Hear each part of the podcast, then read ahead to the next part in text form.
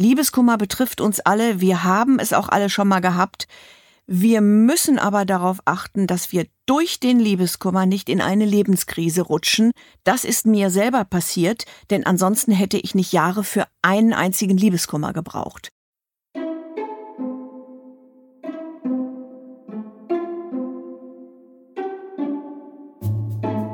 Klar, Liebe ist das schönste Gefühl der Welt.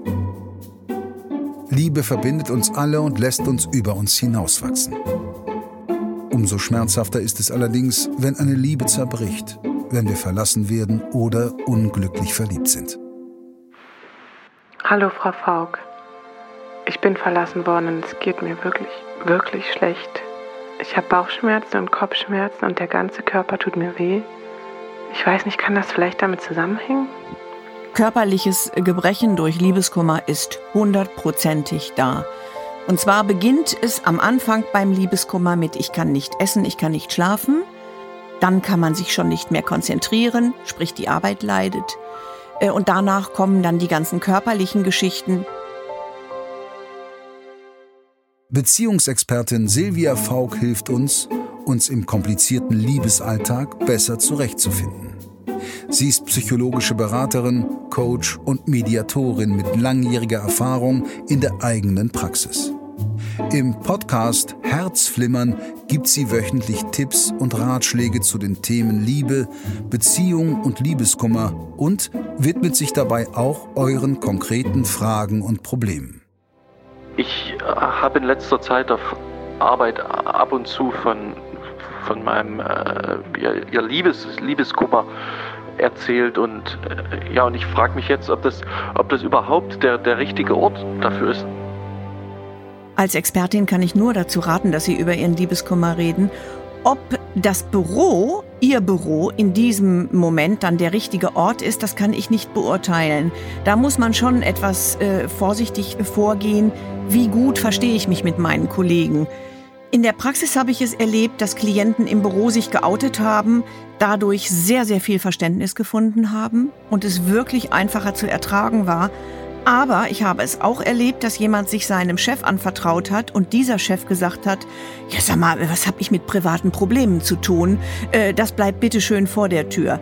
Also da muss man etwas sensibel vorfühlen, ist das hier richtig?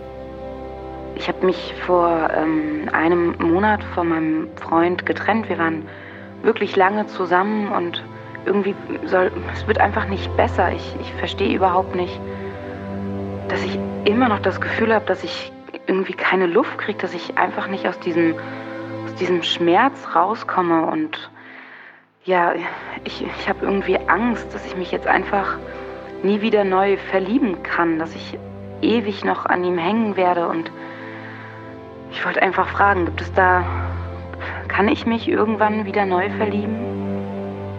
Das ist völlig verständlich, dass Sie das jetzt denken und fühlen. Das geht uns Menschen allen so, wenn wir eine Liebe verloren haben.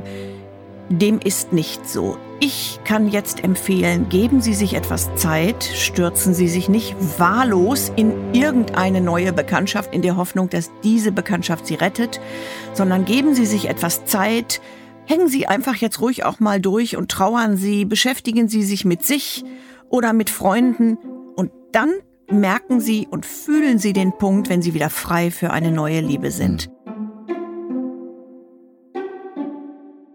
Habt ihr auch Probleme mit Liebeskummer oder eine Frage an Silvia Faulk? Dann meldet euch per Telefon und sprecht auf unsere Mailbox. Oder schreibt uns eine E-Mail an podcast.argon-verlag.de. Eure Frage wird dann im Podcast vorgespielt und von Silvia Faulk beantwortet. Wir freuen uns auf eure Anrufe und Mails und sind schon sehr gespannt auf eure Geschichten. Die Telefonnummer und weitere Informationen findet ihr unter podcast.argon-verlag.de. Herzflimmern, der Liebeskummer-Podcast mit Silvia Faulk. Demnächst. Überall, wo es Podcasts gibt.